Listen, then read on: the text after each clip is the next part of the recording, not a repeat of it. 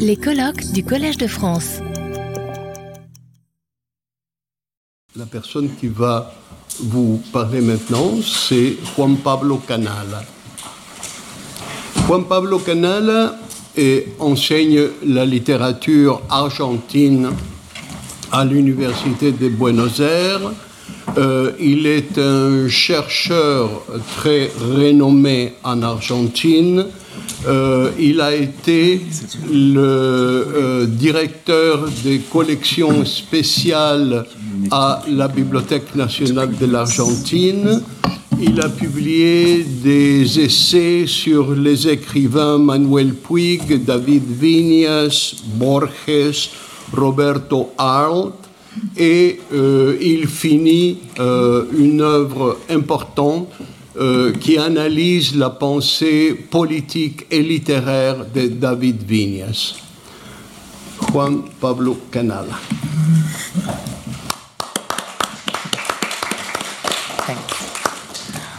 Well, um, it sounds good, right? Uh, well, thank you very much. Um, I would like just to, to thank Anne Cheng and Alberto Manguel and the authorities of the Collège de France for inviting me to participate in this colloquium. I thank them for their hospitality and for all their efforts to have me here t- today. Thank you very much. It's a, it's a great honor. Well, um, my presentation it's a part of an ongoing research about the work, the work of Jorge Luis Borges I have been conducting for some time. Uh, this research could not have been possible, but for the years I served as a director of special collections at the National Library, there I was able to become familiar with Borges' manuscripts, annotated books uh, from his personal library, and first editions. Also, while director of the National Library was Alberto Manguel, he made it possible uh, the acquisition of Adolfo Bioy Casares and Silvina Ocampo's personal library. His generosity allowed me to participate in both the acquisition and the cataloging process of that treasure trove. My research aims to elucidate the literary, aesthetic, and ideological operations carried out by Borges by examining thus his critical interventions, reviews, prologues, and essays, editorial work, the publication of anthologies, and outreach work, lectures, and courses for the public at large. Also, I try to incorporate into my critical readings the material traces of Borges' writing present in his manuscripts, annotated books, and writing notes. And doing this, I follow uh, Roger Chartier, who argues that critical studies of literature um, require attention to both things, la textualité du livre and the matérialité du texte if they aspire to shed light on the reading, translation, and dissemination processes through um, which Borges, in this case, composed his work. Going after the aforementioned materiality in Borges' text, um, at least initially, a difficult task. Uh, Borges used to get rid of his manuscripts, and he would abandon or give away his books. And incredibly, we, don't, we do not have um, a single physical repository that contains the entirety of his archive. Uh, following the pioneering work at the Laura Rosato and Germán Álvarez at the National Library and Daniel Balderston at the Borges Center, uh, in the last decade, I devote myself to gather materials scattered in different libraries, public archives, private collections, and antiquarian bookstores. The aim was to rebuild a provisional and incomplete Borges archive. In Georges Didi-Huberman's perspective, it is the only uh, through the assembly of these surviving fragments that the materiality of Borges can be put back together. Furthermore, this allows us to dispel the enduring myth of Borges' overwhelming erudition, shifting the image of the wise old writer towards a much more interesting figure, that one of the Borges as a reader. Considering Borges as a reader allows us to transform the static erudition into a complex and dynamic network in which his works combines and relates different texts. To make a long short, to make a, a long story short, um, that question that guided my research is how Borges positioned himself by constructing a canon of authors and texts and by positioning a genealogy that gave a prominent position to certain areas of literary culture while relegating others. Taking all of this into account, the guiding question today what are the operations behind um, a very unique version of, of Buddhism in general and Chinese Buddhism in particular? Following Raymond Williams in my research, I strive to identify the selections that Borges carries out from amongst, amongst the proliferating repertoire of available traditions regarding Buddhism, or to put in simpler terms, based on which authors, sources, and quotations Borges built his particular view, essentially a definition of history, philosophy, and literature on Buddhism. Today, I will present some uh, findings from that ongoing research. To answer the aforementioned questions, we should start by asking yet another. What imaginary of Buddhism circulated in Buenos Aires while Borges devoted himself to writing essays, compiling anthologies, and giving lectures on or related to Buddhism? From that long final chapter of Edward Conze's uh, classical Buddhism, Its Essence and Development, I'm interested in this quote regarding the circulation of Buddhism in European context. Quote, the year of 1875 marks an event of a great importance. Madame Blavatsky and Colonel Olcott founded the Theosophical Society.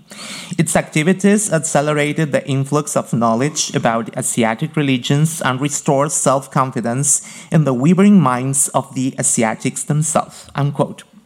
This, the activities of the Theosophical Society would have a considerable impact on the dissemination of Eastern philosophy, not only in Europe, uh, but also in the United States and Latin America since the late 19th century.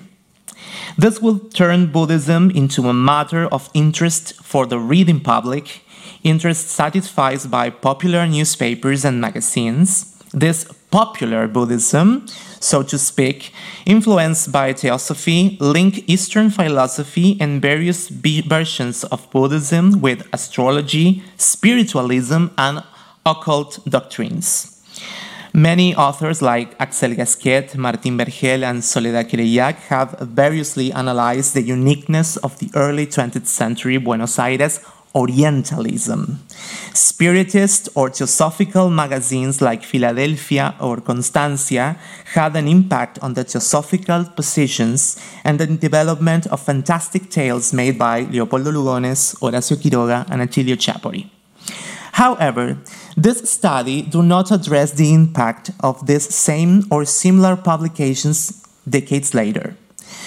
Noteworthy examples of these are the magazine Sofia and its continuation, Conocimiento de la Nueva Era, Knowledge of the New Era.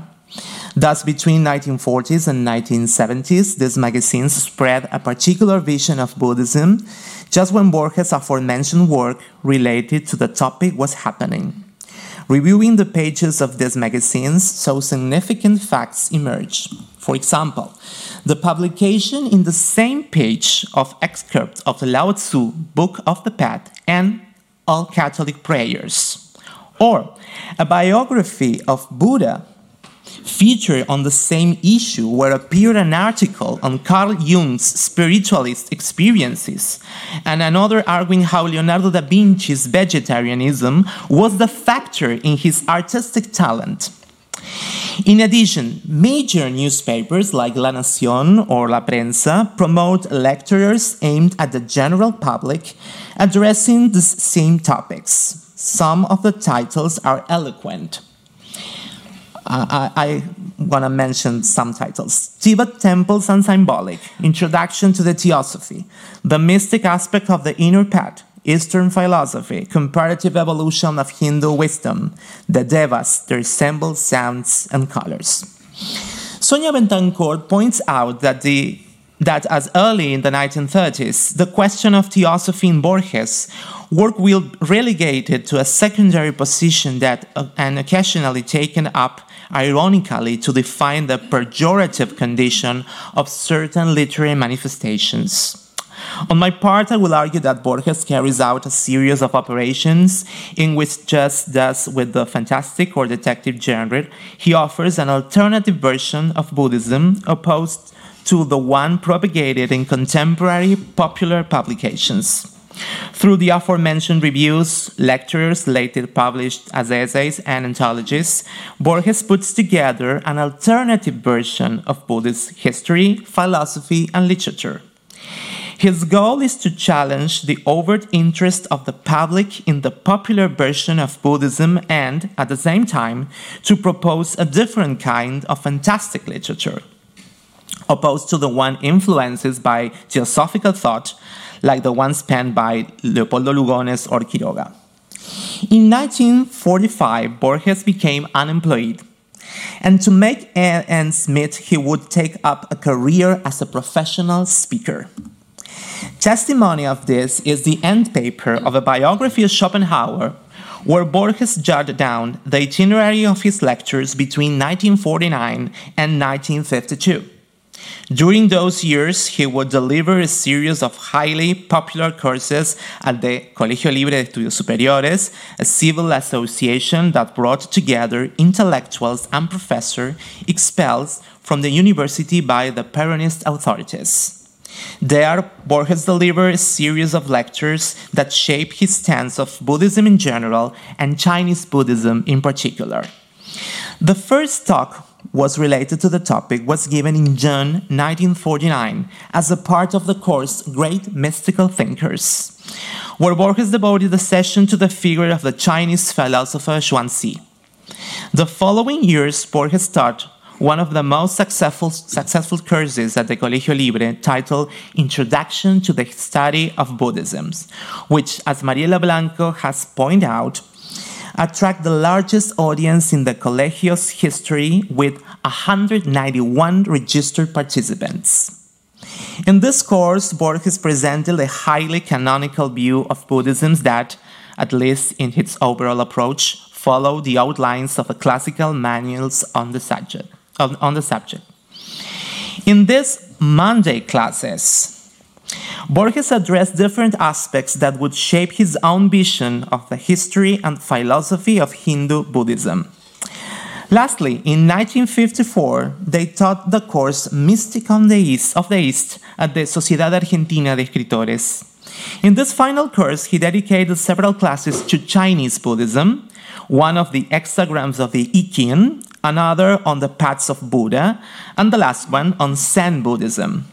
It is through these three courses that Borges would design his own story, his own story's history on Buddhism within the framework of a divulgation setting. The absence of recording raises the question of which sources can be used to reconstruct Borges' public speeches during this period of years.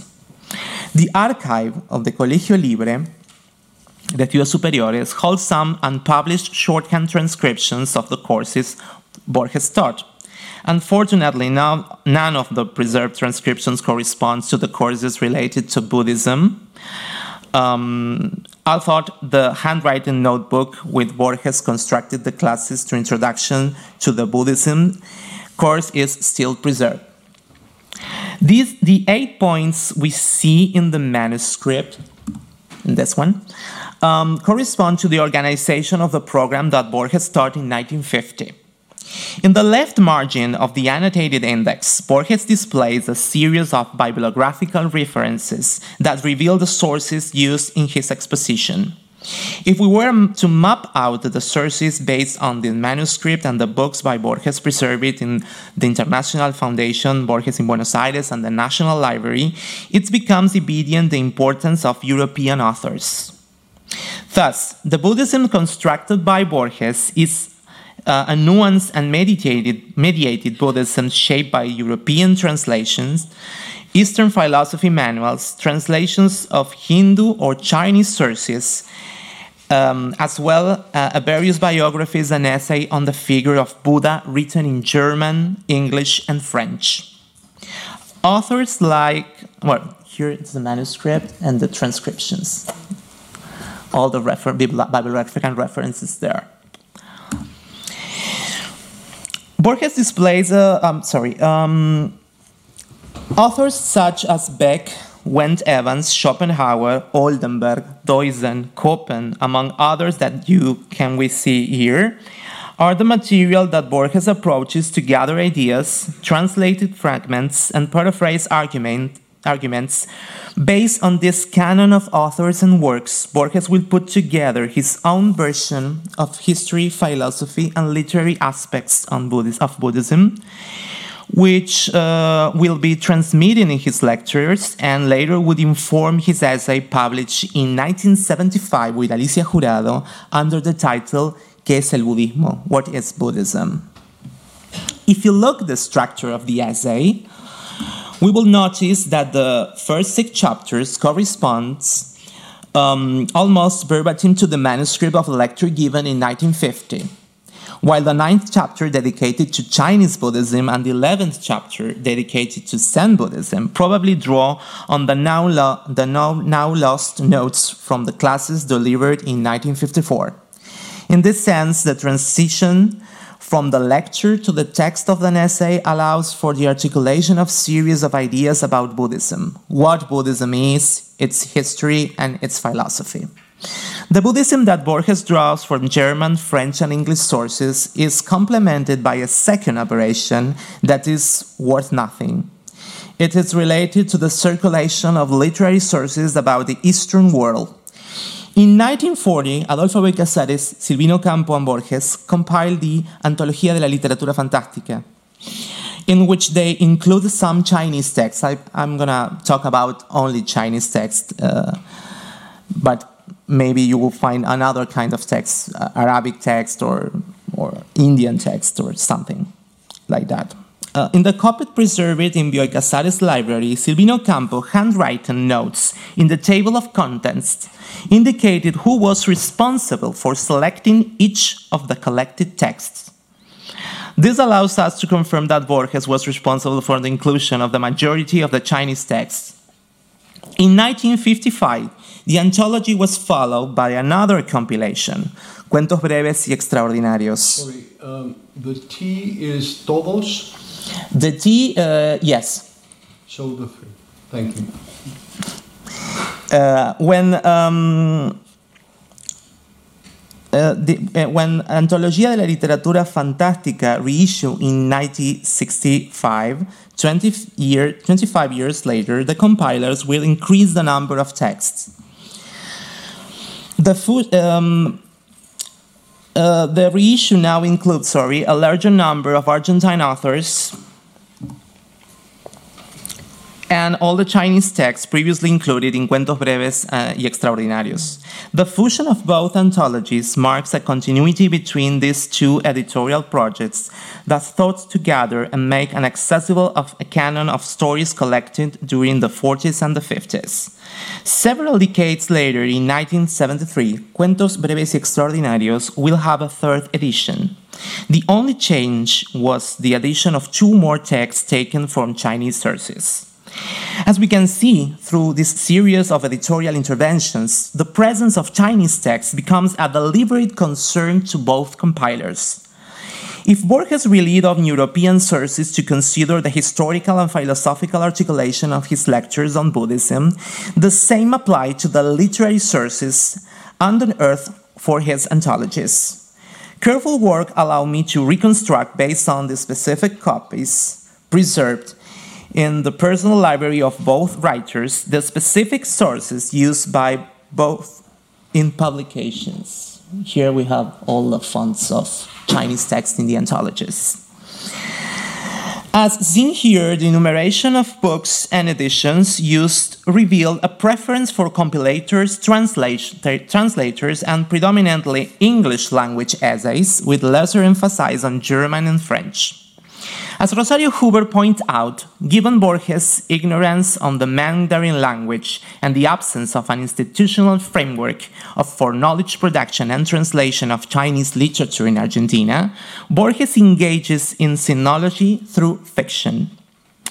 Although this statement of Hubert was related to the fictionalization of sinology uh, in the short story The Garden of Forking Paths, but Hubert's observation is also relevant while considering the strategies Borges and Bioy employed when appropriating different Chinese texts. The first strategy has to do with the fact that the compiled texts are translations of translations. Borges and Bioy systematically read translations of Chinese texts into English, made uh, renowned English sinologists such Arthur Waley and Herbert Allen Giles.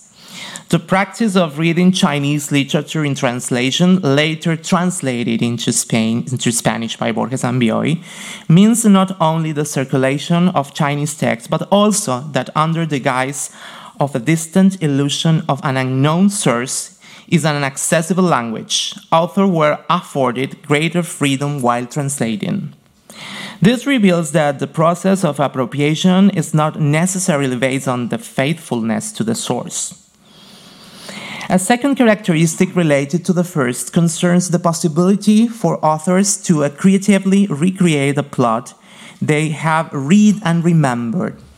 An example of this can be found in Bioy Casares' diary when the origin of one of the stories included in Cuentos Breves y Extraordinarios is revealed. I'm going to quote um, Borges' diary. Sunday, June 21, 1953 rewrite the story of abstract or supposed organs. I attribute it to Mr. T. Chang, an imaginary book, A Group of Leisure, Shanghai, 1882.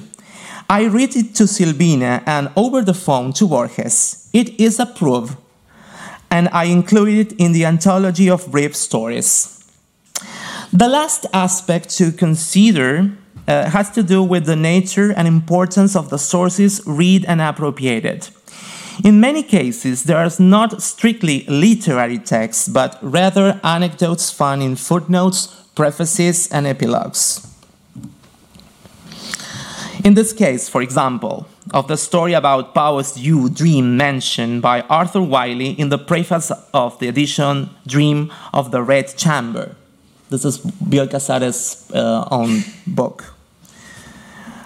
Or the anecdote about Zhuangzi's dream mentions in Waley's essay on Chinese philosophy. The copies of both titles preserved in Bioy Casares' personal library bear marks of the reading process. In both cases, the incorporation of these passages focuses more on their narrative possibilities than on the relevance that the selected fragments have in their context of the original source. This evokes uh, what Borges had stated in the preface of 1941 edition of The Garden of Forking Paths. I'm gonna quote Borges.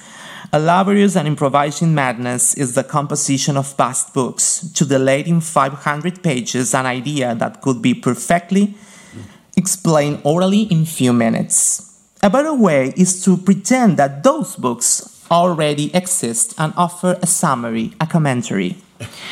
What this makes clear is the possibility of highlighting an oftentimes marginal brief text that shows narrative potential. The anthologies create a sort of fictional canon by collecting diverse twice translated fragments that, through an editorial artifice, when gathered in collections of fantastic literature or short stories, become more accessible narratives of Chinese literature for the reading public. This strategy uh, logic is also present in the chapter that Borges devotes to China, uh, to Chinese Buddhism in his uh, 1975 essay. Examining the development of the argument of this section of the essay allows us to observe the clear connection between a concise historical account of the dissemination of Chinese Buddhism and fictional narratives that, in almost all cases, come from the same sources used in the anthologies put together with Bioy Casares. In this way, Borges resorts again to the method of overlaying translated and reworked fragments of Chinese stories from European sources to illustrated Chinese Buddhist thought. In this section, four stories organize the presentation of theaters of Buddhism of Buddhist philosophy. The first is the story of Zhuangzi Dream, present in Waley's book uh, reviewed by, are later included in the anthology, in Cuentos Breves y Extraordinarios as an essay to in other inquisitions. Although the story is sometimes attributed to Giles' book, but Borges always returned to Waley's version, reviewed by him in 1939. Uh, the same happens with the next uh, text, which tells the dialogue between the ascetic and the emperor. Read by Borges as a passage in Humphreys' book, Buddhism. Borges marks a note of this passage, uh, which he later incorporated, translated into Spain, Spanish by him, in an article published in La Nación. This article will be reused, paraphrased, and yet again uh, in the essay on Buddhism. Finally, one of the Borges' most productive readings is uh, Waley's English translations of the novel Monkey. Reviewed by Borges in the article on Chinese allegory, also published in La Nación in 1942, the passage about the blank scriptures alluding to the verbal incommunicability of truth is marked in Borges' personal copy. Here you will find blank scriptures, page 287. Um, however, the final parable concerning to the monkey sprites in the presence of Buddha is not present in, in the quote in this, the marks, uh, the manuscript notes Borges taken in this uh, in this version, but it's obvious that uh, he read there too. Observe the, observing the material aspect of this story as I allows us to notice the different layers through which Borges conceived in uh, these chapters the relationship between the history of Chinese Buddhism and his literary sources. Considering, considering these material evidences and these observations, uh, we can conclude that Borges' appropriation of European Sinology and European Buddhisms uh, seeks to distance itself from other expressions more closely associated with esotericism, occultism, and spiritualism. In the context of the rising interest in the, in the Eastern philosophy, Borges will offer his own version based on erudite appropriation of erudite sources, doing so from a deliberate distance from other popular and dominant, dominant circuits during the same decades. At the same time, uh, he proposes a series of Chinese texts mediated by translation of European sources that recover an imaginary of uh, fantastic literature, opposed to the other models such as those Lugones and Quiroga. Well, thank you very much. Retrouvez tous les contenus du Collège de France sur www.college-de-france.fr.